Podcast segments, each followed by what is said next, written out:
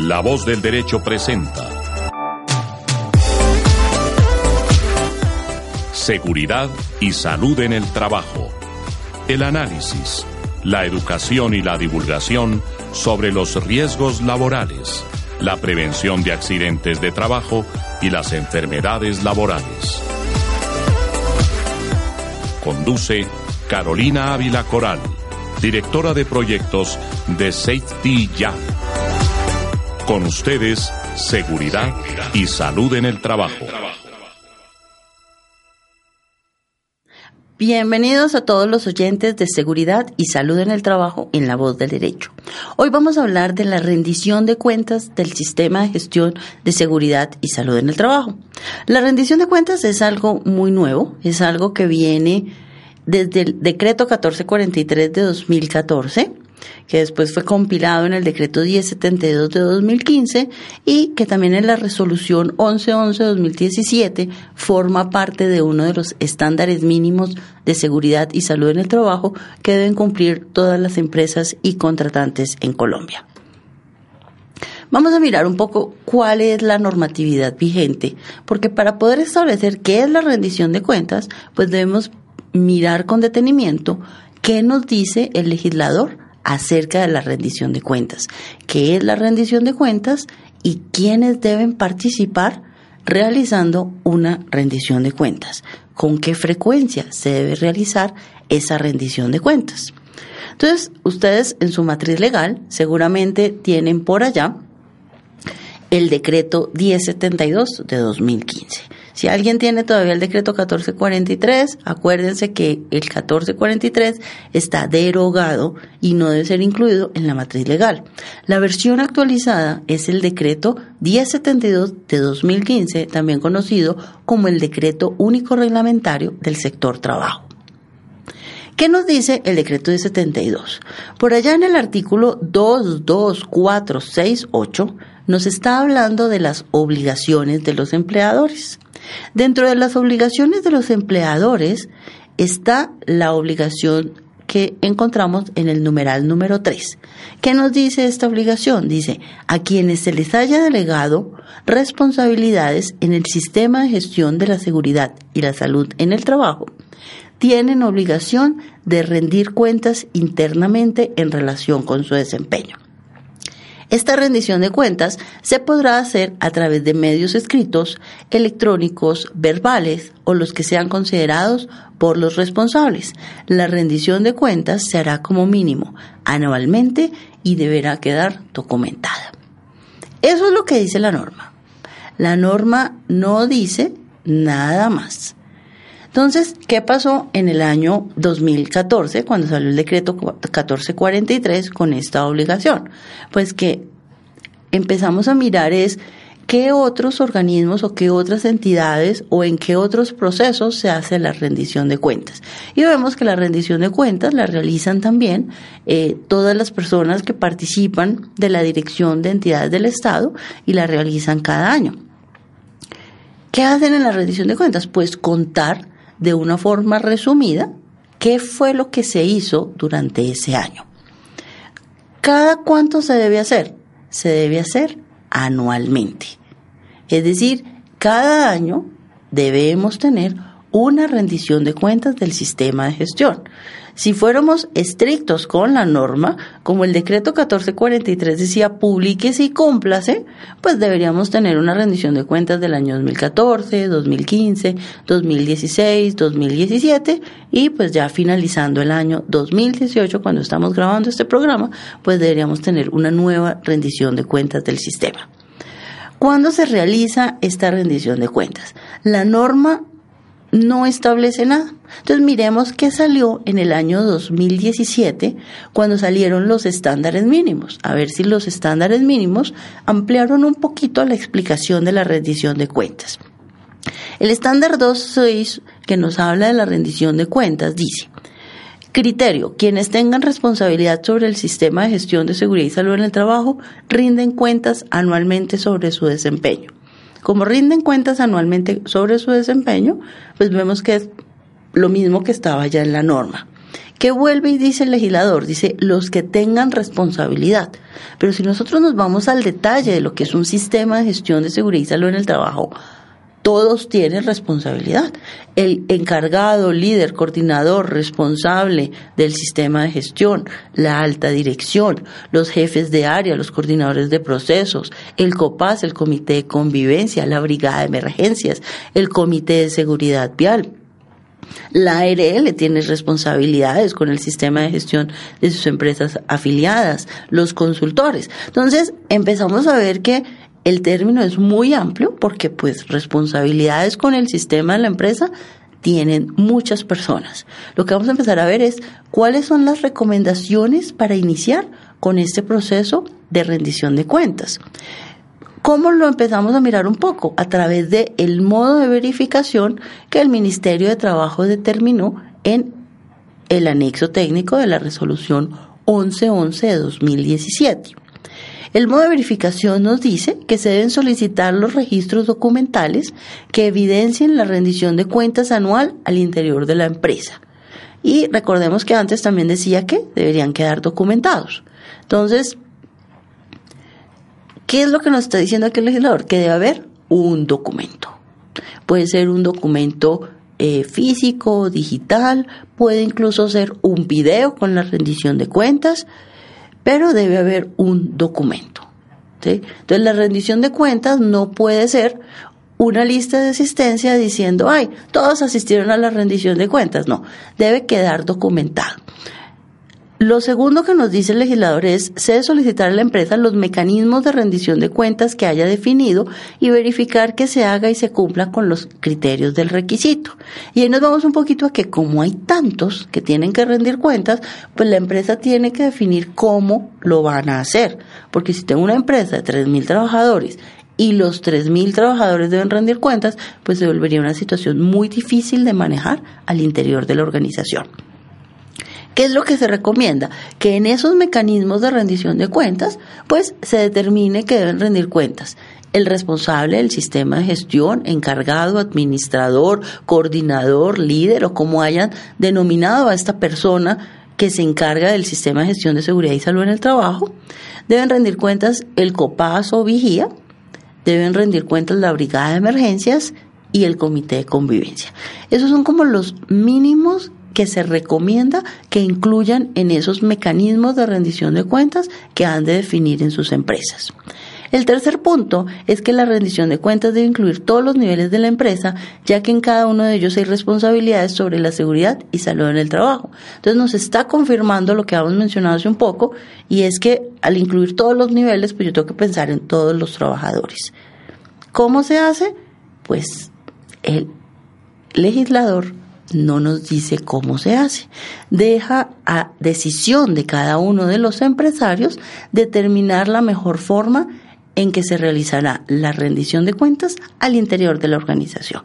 En el tiempo que llevamos trabajando en Safety Ya, asesorando empresas en la implementación del sistema de gestión de seguridad y salud en el trabajo, nos hemos dado cuenta que la rendición de cuentas es uno de los documentos más importantes del sistema de gestión de seguridad y salud en el trabajo.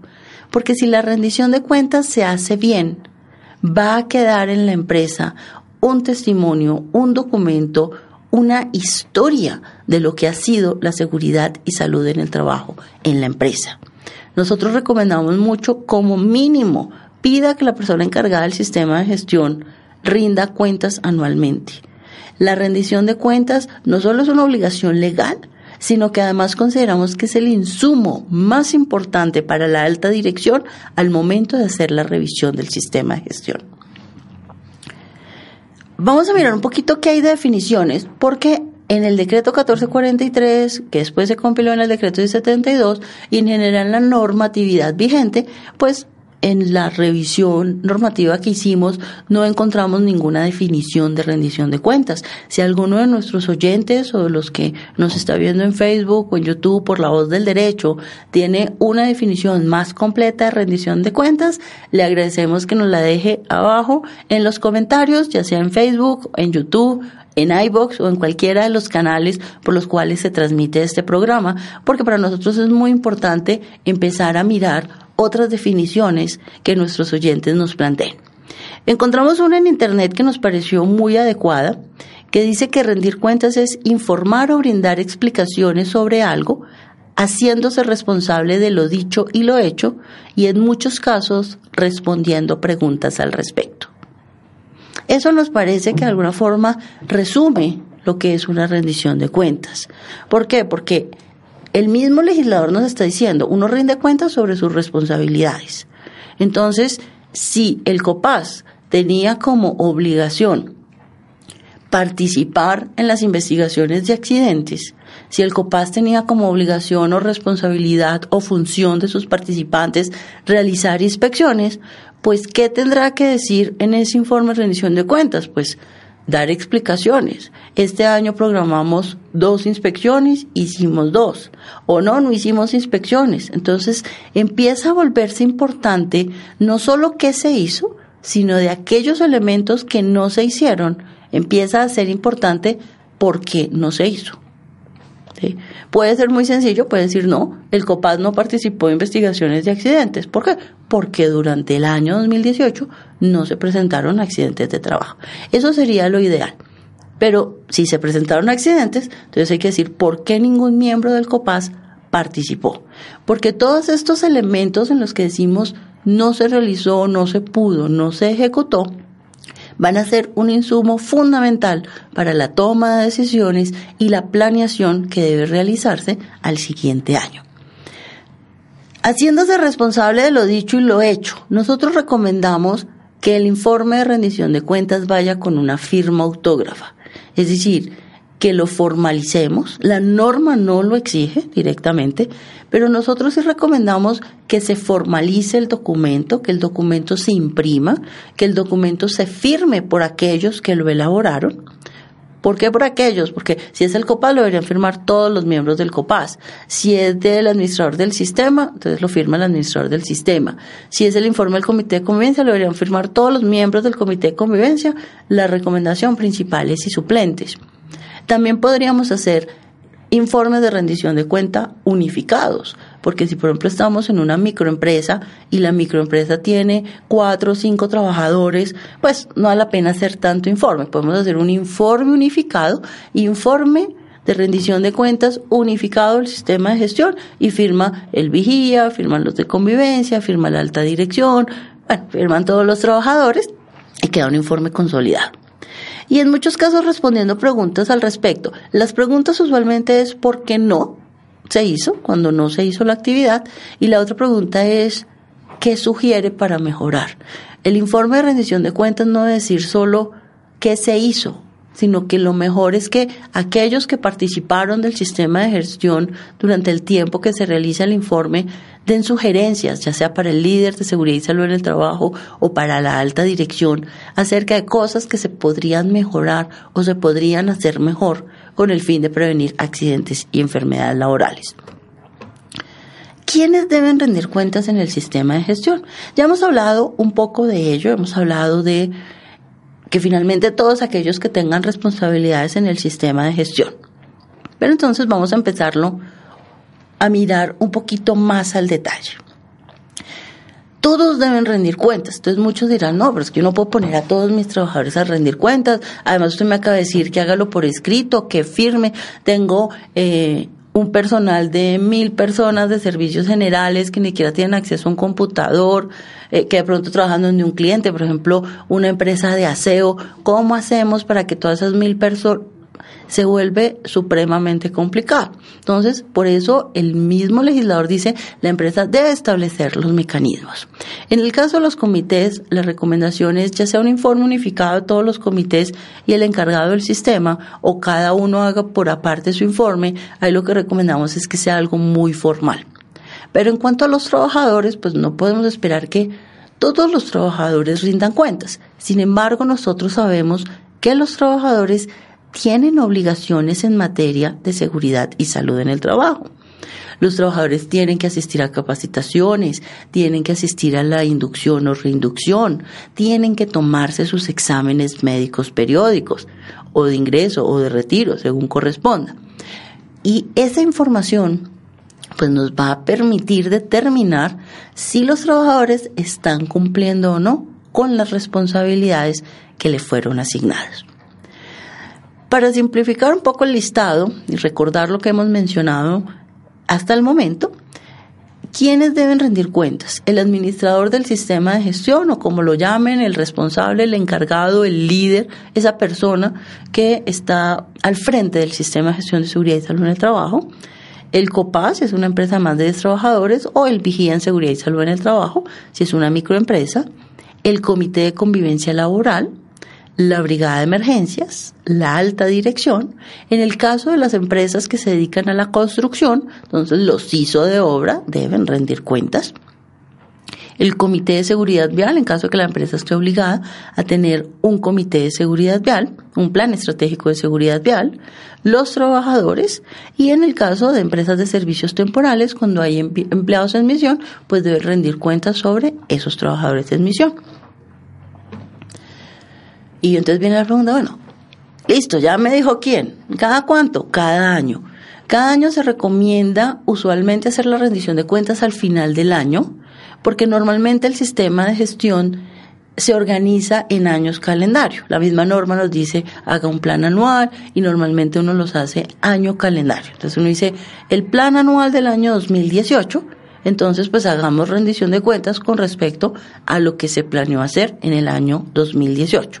Entonces la rendición de cuentas puede hacerse al finalizar el año, es decir, ahorita en diciembre se podría estar haciendo la rendición de cuentas eh, de todos los que participan del sistema, siempre y cuando pues tengan el tiempo para hacerlo, porque si por ejemplo estamos hablando de un centro vacacional, pues diciembre es temporada alta, los empleados no tienen tiempo de sentarse a hacer una rendición de cuentas por mucho interés que haya en el sistema, hay ciertas prioridades de negocio que se anteponen. Entonces puede hacerse al final de diciembre eh, digamos es una temporada baja para las empresas, o en enero. Una vez ya se ha cerrado el año anterior, en enero se puede hacer la rendición de cuentas. Eso es lo que se recomienda. También depende un poquito la organización del sistema y la forma como funciona la organización. Hay organizaciones que son filiales de empresas extranjeras y que para ellos el año va de mayo a mayo, de septiembre a septiembre. Entonces, pues lo ideal sería eh, que la rendición de cuentas estuviera muy alineada con la forma como la empresa funciona y no empezar a cambiar las cosas. Hay que alinearse a cómo funciona la empresa.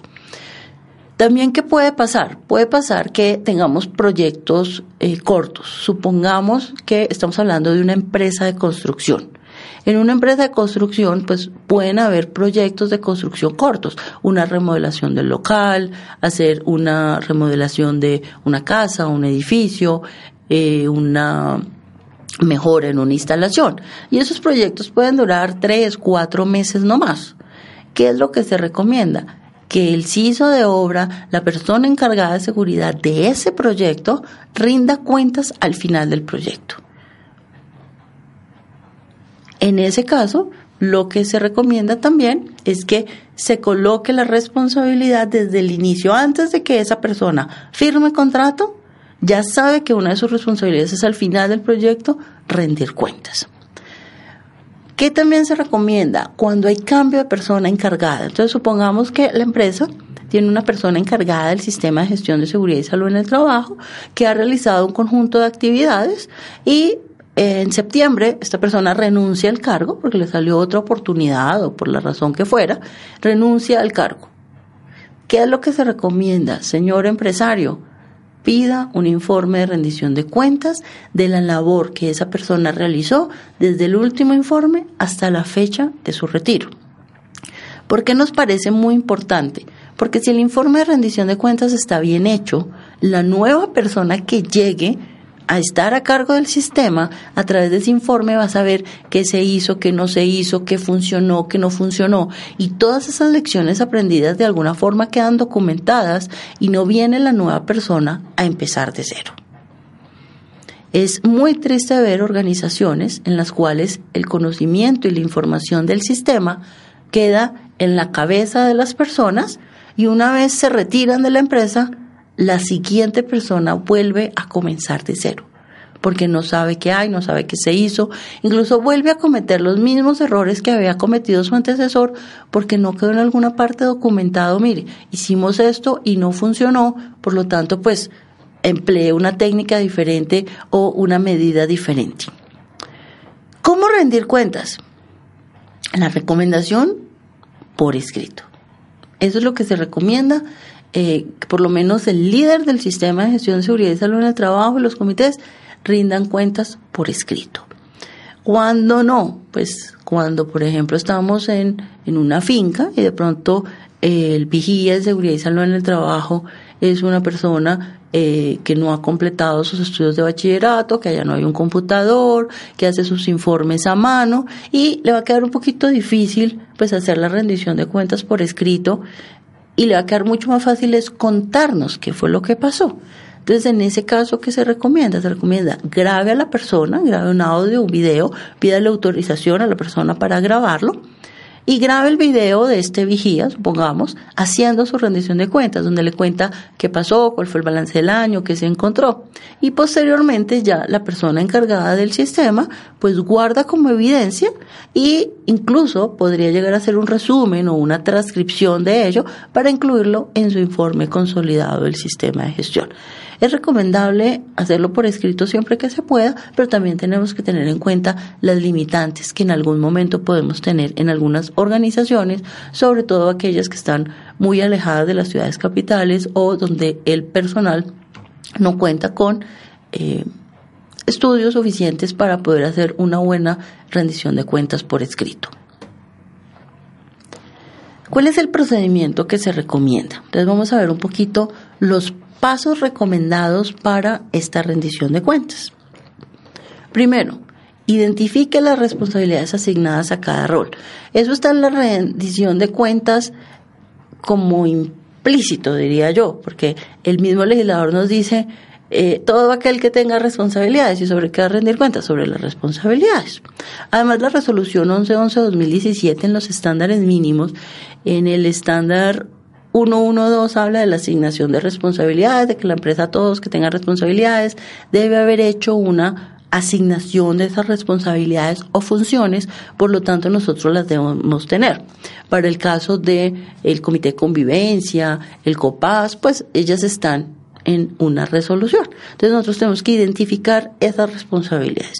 ¿Qué le dije yo a ese vigía o a ese COPAS o a esa brigada que eran sus responsabilidades? También tenemos que mirar cuáles eran los objetivos de los planes y programas en los cuales participaba el rol. Muchas veces la brigada, al inicio del periodo del año, pues hace una planeación. No, este año nos vamos a dedicar a contraincendio, entonces vamos a tomar estas capacitaciones, vamos a hacer el simulacro tal día, eh, necesitamos una renovación de la dotación, vamos a hacer unas pruebas de la alarma. Entonces, si hay unos planes previamente elaborados que conforman también el plan anual de la organización, pues también es un poquito más fácil mirar si se cumplió o no se cumplió aquellos planes y programas pero hay algunos que uno no programa. Entonces, por ejemplo, el COPAS. El COPAS al inicio de año podrá programar sus capacitaciones, las inspecciones, las reuniones, pero uno no programa accidentes. Nosotros esperamos que no hayan accidentes. Entonces, esa participación en investigaciones de accidentes no la puede planear desde el comienzo del COPAS. Sin embargo, al remitirnos a las funciones del COPAS, pues vemos que participar en la investigación de accidentes es una de sus funciones. Entonces, ahí debemos empezar a mirar qué ha pasado en la organización para determinar si debe rendir cuentas o no de ello. Luego identificar los indicadores definidos para medir los resultados de los planes y programas. Entonces, si ya tenemos unos indicadores previamente elaborados, sean estos de estructura, de proceso o de resultado, como nos lo pide el decreto 1072 de 2015, pues debemos empezar a mirar cuánto dio el resultado. Y en nuestro informe poder decir, mire, este año el COPAS tenía eh, un indicador de cumplimiento de sus reuniones, la meta era realizar el 100% de las reuniones y se cumplió el 90%. ¿Por qué? No, porque todos renunciaron y nos quedamos sin copas, toca volver a hacer una nueva elección, o porque el jefe no le dio permiso, o no, si logramos el 100% de las reuniones, entonces se logró cumplir con esa meta que se había trazado, en ese caso el COPAS, y así para cada una de las responsabilidades en las cuales se hayan definido indicadores. Deben identificar las actividades programadas en el periodo en las cuales participaba eh, quien está haciendo la rendición de cuentas e identificar si se ejecutaron o no se ejecutaron. Y como lo decíamos, si no se ejecutaron, pues explicar por qué. ¿Por qué no se cumplió la meta? ¿Por qué no se ejecutó? En algunos casos es porque aquello que dio origen a la situación desapareció. Eso puede haber pasado. Por ejemplo, uno pudo haber planeado, no, vamos a hacer inspecciones de la moto. Pero de pronto a mitad de año el gerente dijo, no, se acabó. Eh, ya no vamos a tener motocicleta, vamos a cambiar la forma en que entregamos nuestros productos y pues ya desaparece esa actividad porque pues ya no va a haber moto. Recolectar las evidencias de las actividades realizadas es otra de las actividades que debemos hacer. Entonces, cuando se está rindiendo cuentas, no solo decir, hice tal cosa, cumplimos con tal cosa, sino verificar si sí está la evidencia o no, porque yo pude haber asistido a todas las capacitaciones del año en la RL, pero si no tengo mis certificados de asistencia, si no tengo nada que demuestre que sí asistí, pues para efectos del sistema de gestión, muy bueno que haya aprendido mucho, pero el indicador pues nos va a dar que no se cumplió.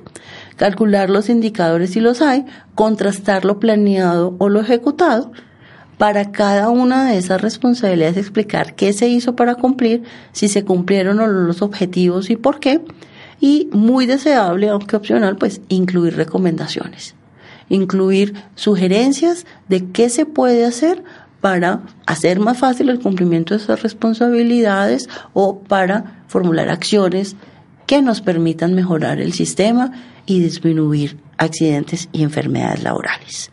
Vamos a un receso y volvemos con más rendición de cuentas del sistema de gestión de seguridad y salud en el trabajo.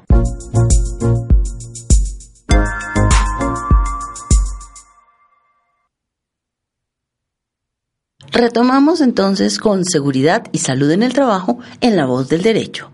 Hoy estamos con el tema de rendición de cuentas del sistema de gestión de seguridad y salud en el trabajo.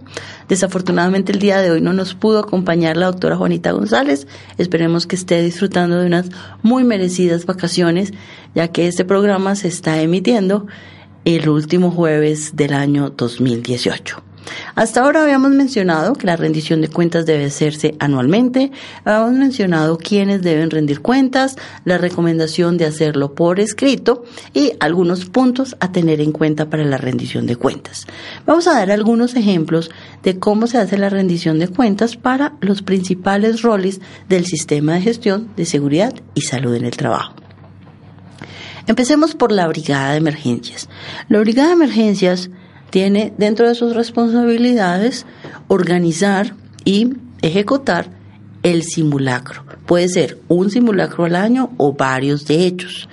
Los simulacros deben ser realizados en cada uno de los centros de trabajo en los que se encuentra eh, la organización y en cada uno de los turnos. Es decir, si es una empresa que tiene turno diurno y nocturno, pues debería tener al menos dos simulacros, uno en el turno diurno, otro en el turno nocturno. Si tenemos una empresa que tiene tres sedes, por ejemplo, tiene sede en Bogotá, Medellín y Cali, pues debería haber tenido un simulacro en cada una de esas sedes. Y para ello, pues podemos tener un informe de cada una de las brigadas. ¿sí? Entonces, informe de la Brigada de Bogotá, informe de la Brigada de Cali, informe de la Brigada de Medellín, o puede la Brigada, la sede principal, consolidar los informes de las sedes. Ya quién lo decide, pues la misma brigada de emergencias o la persona encargada de liderar el sistema de gestión. ¿Qué nos debe decir la brigada de emergencias en ese informe? Nos debe empezar a decir, bueno, teníamos programado dos simulacros y ejecutamos uno. ¿Por qué? No, porque la gerencia no dio permiso, eh, porque los programamos muy seguidos y no hubo tiempo, porque los programamos justo el día que hubo paro y como hubo paro, pues todo el mundo se fue temprano y no lo pudimos hacer. Entonces es importante empezar a mencionar esas actividades que no se pudieron ejecutar, ¿por qué no se ejecutaron? Lo otro que debemos decir es cuál era el objetivo. Entonces, cuando la brigada hace la planeación del simulacro, determina ¿Qué objetivo pretende cumplir? Puede tener uno o varios objetivos. dependiendo también del nivel de madurez de la brigada. No es lo mismo una empresa que acabó de comenzar, que todos los empleados son nuevos, que todos están aprendiendo, que es su primer simulacro, así nosotros, por ejemplo, hablamos de una petrolera o una minera, que son mucho más maduras en su sistema de gestión, que tienen unos procesos estandarizados desde hace mucho tiempo, donde empiezan a tenerse cada vez pues objetivos mucho más específicos en materia de simulacros. Entonces podemos suponer que uno de nuestros objetivos puede ser aumentar la participación de los trabajadores.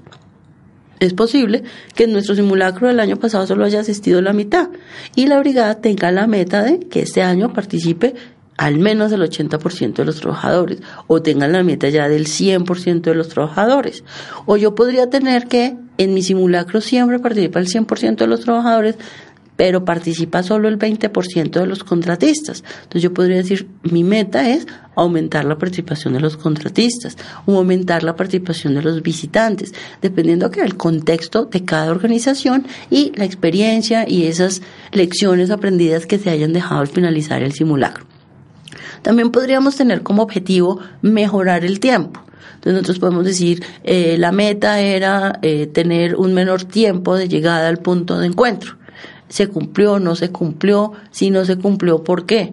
No, porque resulta que ahora tenemos una persona que está en situación de discapacidad o uno de los compañeros eh, se lesionó jugando fútbol el domingo, estaba enyesado. Entonces, claro, él salió, pero salió mucho más despacio y afectó el tiempo. ¿Por qué? Porque todo eso nos va a enseñar y nos va a generar información suficiente para el siguiente año, cuando se haga esa planeación del simulacro u otras actividades del sistema, poder saber qué es lo que está pasando y cómo se puede mejorar.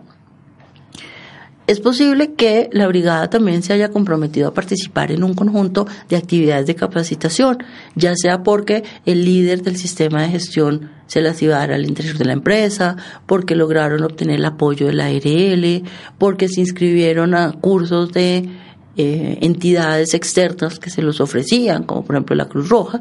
Entonces ahí lo que hay que decir es si se ejecutaron o no las actividades, si asistieron las personas que habían eh, invitado a las actividades y si se cumplieron los objetivos o no. Porque muchas veces puede pasar que uno va a una capacitación, muy rara vez pasan en tema de, de brigadas, a veces pasan en otros temas, pero a veces uno va a la capacitación y dice, pues sí, fui, recibí el cartón, pero no aprendí nada. Eso también puede pasar. Entonces, en la rendición de cuentas se dice, sí, eh, la capacitación que se recibió fue muy buena, queremos eh, más capacitaciones con este proveedor, aprendimos. O también se puede dejar. Sí se cumplió el objetivo, se asistió a la capacitación, asistieron todas las personas, pero eh, el conocimiento adquirido no cumplió con las expectativas de la brigada, fue muy básico, muy avanzado y por lo tanto se sugiere. Recordemos que las sugerencias se convierten en un elemento importante del informe de rendición de cuentas, porque aquí, al igual que sucede en una investigación de accidentes, no estamos buscando culpables, estamos buscando cómo mejorar el sistema, porque nuestra meta es la prevención de accidentes y enfermedades laborales. Vamos con la rendición de cuentas del Comité de Convivencia. Lo primero que debemos recordar es que toda la información que maneja el Comité de Convivencia es una información confidencial. Entonces, en el informe de rendición de cuentas, al igual que en las actas, pues no se debe hablar de, ay, el problema entre Pepito y Juanito quedó solucionado, el acoso que le estaba haciendo eh, Mafalda a Olafo quedó solucionado o sigue en pleito. No, ese tipo de cosas pues no se pueden mencionar de una forma específica ni con nombres propios porque violaríamos la confidencialidad de los trabajadores. Eso aplica igual para las actas. Pero sí podemos hacer un resumen de las actividades. Por un lado, las capacitaciones del Comité de Convivencia, si ese año hubo elecciones, entonces se puede hacer un pequeño resumen. El día tal se hicieron las elecciones, se postularon seis personas, resultaron elegidos tantos. Durante el año fulanito renunció, entonces su suplente asumió como principal, se nombró el nuevo suplente. O sea, el cambio en la conformación, vale la pena mencionarlo en el informe las capacitaciones que haya recibido el comité, cuántas se propusieron, cuántas se ejecutaron, asistió el personal o no. Y con respecto a los casos, lo que dice la norma es que debemos mantener una estadística. Entonces debemos decir cuántas quejas se abrieron en el periodo. Entonces, en el periodo recibimos eh, seis quejas. De esas quejas, ¿cuántas fueron presunto acoso laboral? Situaciones de presunto acoso laboral. Entonces, podemos decir, de las seis, por ejemplo, dos fueron presunto acoso laboral y cuatro fueron, pues, eh, sugerencias o recomendaciones o situaciones de convivencia, pero no de acoso laboral. De esas, ¿cuántas quedaron cerradas al final del periodo? No, de las seis se cerraron tres. ¿De cuántas quedaron abiertas? Tres quedaron abiertas al final del periodo, porque pueden haber salido el 20 de diciembre y pues el comité no alcanzó a cerrar el caso. De las quejas de presunto acoso laboral, entonces también se puede decir, mire, eh, como la norma establece, ¿por qué fue? Entonces pudo haber sido por maltrato o pudo haber sido eh, por otra de las causas que están establecidas en la ley 1010 de 2006. Entonces uno podría decir, una fue por maltrato y otra fue por eh, impedir que el trabajador realizara o por forzar a renunciar. ¿Por qué? Porque eso ayuda a dar información sobre lo que está haciendo el comité sin tener que violar la confidencialidad. Pero le da a la gerencia o al auditor o a la RL o a la parte interesada que lea el informe, pues cómo se está desarrollando el comité. También pueden presentar sugerencias. Entonces, sugerencias como el comité considera que se debe ampliar la capacitación en negociación, que necesitamos desarrollar actividades en las cuales seamos mejores negociadores, tengamos una comunicación asertiva y demás, porque recordemos que los miembros del comité son normalmente trabajadores de la empresa en los cuales sus compañeros confían, han votado por ellos para que conformen el comité, pero pues no son, eh, en su mayoría no son psicólogos, no son sociólogos o trabajadores sociales o personas que por eh, su experiencia anterior o por su formación académica pues tengan conocimiento de cómo manejar personas los miembros del comité pues podrían poner como sugerencias, se sugiere tal cosa, ir a una capacitación, tener un taller de coaching, eh, mejorar esto y esto. También pueden sugerir, por ejemplo, mecanismos de comunicación, es decir, si pusieron un buzón, si el buzón fue efectivo o no. Sí, todo el mundo puso la recomendación en el buzón. O pueden decir, no, todos nos mandaban, era un correo, o no lo decían, era en el comedor y nosotros después lo escribíamos. Entonces, todo ese tipo pues da retroalimentación acerca de las funciones del comité, de las responsabilidades que tenía el comité, si se llevaron a cabo o no, y conforman pues la rendición de cuentas del comité de convivencia. Vamos a seguir con la rendición de cuentas del COPAS o la rendición de cuentas del Vigía en Seguridad y Salud en el Trabajo, dependiendo del tamaño de la organización, que al final pues tienen las mismas funciones. La diferencia es que el vigía es él solo haciendo un informe mensual, porque pues no es un acta de reunión, no se reúne él con él a hacer un acta, sino hace un informe mensual de vigía, o un COPAS que hace sí un acta de reunión. ¿Qué debe hacer el COPAS? Pues el COPAS debe haber hecho un plan de trabajo al inicio, por lo menos estableciendo que se iba a reunir 12 veces, una vez al año. Entonces lo primero es decir si se reunieron o no se reunieron. Lo mismo también puede pasar con el de convivencia o con la brigada. Entonces, de nuestros 12 informes tenemos 12. Ojalá que todos estén firmados, impresos, firmados, organizados. Pero el comité cuando está haciendo su informe de rendición de cuentas y está haciendo ese paso que dijimos verifique las evidencias, pues lo empieza a, a revisar. ¿Qué puede pasar? Que de pronto encuentra que el acta de febrero no la firmó Joana. Ah, ¿y por qué no la firmó? No, quién sabe, se fue, tal cosa. Y Joana ya se fue.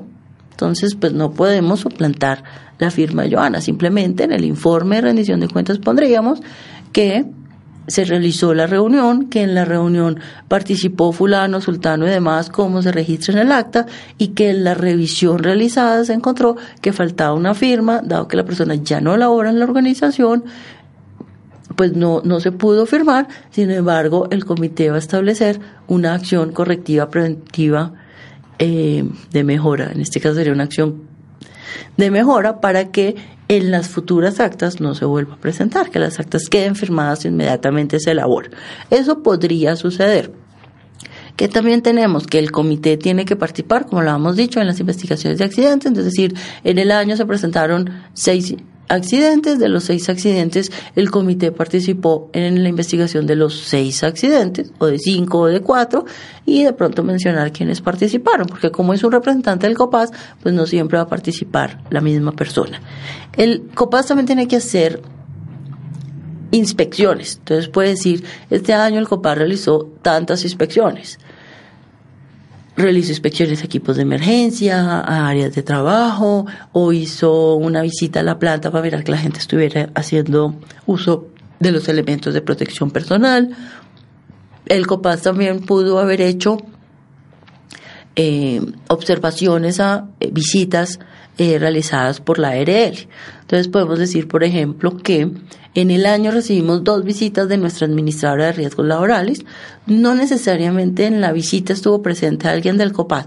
Chévere si se logra, porque así reciben la información pues de la fuente, pero si no estuvieron, pues todas esas actas de visita deben haber sido entregadas al COPAS para que ellos las revisaran e hicieran seguimiento a las recomendaciones. Entonces en el informe dice, en el año se recibieron dos visitas, de las dos visitas el COPAS recibió la respectiva acta de visita, se hicieron las siguientes recomendaciones, se hizo seguimiento a las actividades dejadas por la administradora y el estado final es este.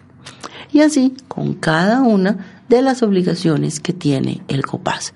Como mencionaba en la primera parte de este programa, nosotros consideramos que esto es uno de los documentos más importantes del sistema de gestión para el empleador, porque es una forma de generar la memoria histórica de la seguridad y salud en el trabajo en una empresa. Es una forma de lograr que la información quede en la empresa y no solo en las personas que hicieron parte de las actividades que se realizaron. Es una buena forma de empezar a entrenar a una nueva persona que llega a acceder al sistema de gestión para que se entere qué se hizo antes de que llegara a su labor. Vamos a hablar un poquito de la rendición de cuentas de los ISO de obra. Los ISO, como hemos mencionado antes, pues son las personas encargadas de seguridad industrial y salud ocupacional, de ahí es donde deriva la sigla ISO, y normalmente son las personas que participan en proyectos de construcción. Es donde uno más encuentra que hay eh, CISOs de obra o que se les da esa denominación a las personas que se encargan de la seguridad y la salud en el trabajo en proyectos de construcción. Recordemos que un proyecto de construcción pues normalmente está asociado a un gran número de riesgos. Normalmente las empresas de construcción pues cotizan sobre el más alto nivel de riesgo, que es el riesgo 5. Sobre este nivel de riesgo, pues podemos ver que en una construcción podemos tener acceso a productos químicos, podemos tener actividades de trabajo en alturas, espacios confinados, manejo de cargas eléctricas y una gran cantidad de situaciones que se pueden presentar en el transcurso de la obra. Entre más grande sea la obra, pues mayores riesgos se van a presentar y más situaciones y más personas van a participar. Cuando estamos hablando de que una firma constructora tiene tres o cuatro proyectos en simultánea, puede tener la remodelación de un local comercial, la construcción de una casa de campo, eh, la construcción de un edificio de oficinas, la remodelación de un centro comercial. Entonces, todos estos proyectos deben tener a la cabeza una persona encargada de la seguridad y salud en el trabajo del proyecto. Una persona que está todo el tiempo en el proyecto verificando que todas las condiciones de seguridad y salud en el trabajo se cumplan y que la empresa esté cumpliendo con la normatividad vigente dependiendo de la actividad que se vaya a realizar. Estos ISO de obra están encargados de la seguridad de ese centro de trabajo. Vamos a suponer una construcción de una casa. Entonces el CISO de obra está encargado de todo lo que pase alrededor de la construcción de la casa. Los CISO de obra en ese proyecto deben realizar lo que es un pequeño sistema de gestión de seguridad y salud en el trabajo. Deben realizar una planeación. Entonces deben realizar un cronograma con un conjunto de actividades. Deben mirar si se adhieren a los indicadores que ya se han definido en el sistema de gestión de la empresa o si por las características propias de ese proyecto deben definir nuevos indicadores.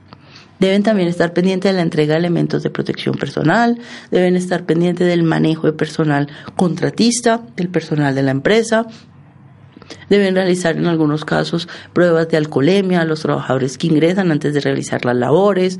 Deben revisar que cuando se van a realizar actividades de alto riesgo, pues se cumpla con lo reglamentario, por ejemplo, un trabajo en alturas, que se tengan los arnés, que estén certificados, que las personas que van a laborar tengan su certificación del curso avanzado, que haya un coordinador, que se haga el permiso de trabajo y con cada uno de ellos pues realizar toda la supervisión que le corresponda de acuerdo con las funciones que le han asignado al inicio del proyecto. Todo esto son funciones de las personas que trabajan en una obra y todas esas funciones pues deben quedar reflejadas en su informe de rendición de cuentas. Ellos deben explicar qué contratistas llegaron, no llegaron, cumplieron, no cumplieron. Por ejemplo, en estos proyectos de obra se va a hacer también un simulacro. Entonces, si participaron todos los trabajadores, si no participaron, si los contratistas participaron o no participaron y sacar una pequeña estadística de cada uno de estos temas, dependiendo de lo que haya definido la organización y lo que esta persona encargada de la seguridad y la salud en el trabajo en este proyecto determine. Debe determinar también en su rendición de cuentas si se cumplieron o no con las actividades planeadas y ejecutadas. También debe determinar su matriz de riesgos, porque la matriz de riesgos de la empresa no es la misma matriz de riesgos del proyecto. Es posible que el CISO de obra eh, utilice algunos elementos que ya existían en otros proyectos y los reutilice y demás, pero finalmente la matriz de riesgos de cada proyecto va a ser diferente. Las medidas de intervención van a ser diferentes. Entonces, el CISO de obra al final debe rendir cuentas de todos esos riesgos que se encontraron, se implementaron o no las medidas de prevención, por qué se implementaron, por qué no se implementaron, si se implementaron, cuáles fueron los porcentajes de cumplimiento o cuáles no. El CISO de obra también debe hablar de acciones correctivas, preventivas y de mejora. Entonces debe establecer en ese proyecto qué se aprendió, y eso es supremamente importante, por ejemplo, en empresas de construcción, porque ese aprendizaje de ese CISO de obra en una construcción puede ser muy útil para aplicarlo y replicarlo en otros proyectos nuevos. Pero si el conocimiento se lo lleva el CISO y como normalmente tienen contratos por obra o labor, se va para otro proyecto de otra organización, pues nos empezamos a encontrar con que todo ese conocimiento se pierde se va a otro lado y la empresa no se quedó con el conocimiento. Entonces ahí se vuelve súper importante todo el tema de lecciones aprendidas, recomendaciones, sugerencias de mejora. ¿Para qué? Para que esta organización cada vez pueda tener un sistema de gestión más maduro. Si tenemos comité de seguridad vial, de forma similar a como lo hemos mencionado en el COPAS y en el comité de convivencia, pues está todo el tema de la rendición de cuentas del comité de seguridad vial. Aquí hay que hacer mucho énfasis en los vehículos y en los conductores. Entonces, el seguimiento que se hizo al cumplimiento por parte de los conductores, de las capacitaciones, de las actividades que se programaron, las inspecciones de los vehículos, el mantenimiento. La rendición de cuentas del administrador del sistema de gestión de seguridad y salud en el trabajo, pues finalmente tiene que ser una reunión de todo lo que pasó en el año. No tiene que volver a repetir lo que ya está en la rendición de cuentas del Comité de Convivencia y del COPAS. Simplemente hizo en su informe, dice que para la rendición de cuentas, para mayor detalle de las actividades del COPAS, pues remítase a su informe de rendición de cuentas. Pero el administrador sí debe decir todo aquello que se hizo en el año, de hablar de la matriz, de la intervención de los riesgos, del cumplimiento de la normativa legal, del cumplimiento del cronograma, de determinar todos los indicadores que están en la norma, indicadores de prevalencia, cuánto dio el indicador, si se puede compararlo con indicadores de años anteriores. Y a su vez, lo que se recomienda es que el administrador del sistema de gestión de seguridad y salud en el trabajo a partir de toda la información que tiene las actividades realizadas, saque una matriz en la cual estipule para cada uno de los trabajadores qué actividad realizó. Entonces miramos a Pepita. Pepita se invitó a tres capacitaciones, asistió a tres. Pepita fue y se tomó los exámenes médicos. Pepita estuvo en la reinducción y Pepita estuvo en el simulacro. Entonces, pues no habría que preguntarle a Pepita nada. Muy bien. Simplemente es una persona que cumplió con las responsabilidades mínimas establecidas. ¿Qué pasa cuando tenemos, por ejemplo, una persona que no asistió al simulacro, que no asistió a las capacitaciones, que no asistió a la rendición, que escasamente se tomó el examen de ingreso? Ahí lo que se recomienda es que el administrador del sistema ya saque una lista de esos casos y lo remita a la dirección o al jefe de cada una de estas personas para que, dependiendo del procedimiento que se haya terminado en la empresa, ya específicamente llame a esta persona a rendir cuentas. Y de ser necesario, dependiendo del reglamento interno de trabajo, a presentar descargos. ¿Por qué usted no asistió? Si era una obligación del trabajador asistir a cada una de las actividades a las cuales le fueron programados eh, actividades de seguridad y salud en el trabajo durante el año. Ya ahí sería eh, los jefes de área o la misma gerencia quien llame al trabajador y le pregunte por qué no está cumpliendo con sus obligaciones y dependiendo de lo establecido en el reglamento interno de trabajo y los procedimientos de descargos que tenga la empresa, ya le harían un seguimiento a ese trabajador.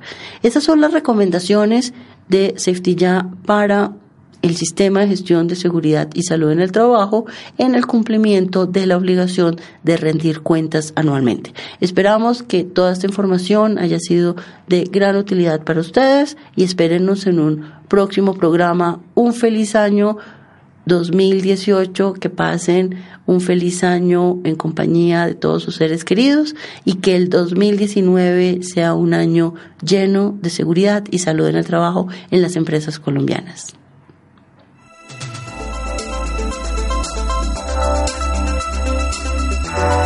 La voz del derecho presentó Seguridad y salud en el trabajo. El análisis, la educación y la divulgación sobre los riesgos laborales, la prevención de accidentes de trabajo y las enfermedades laborales. Conduce Carolina Ávila Coral, directora de proyectos de Safety Ya seguridad y salud en el trabajo.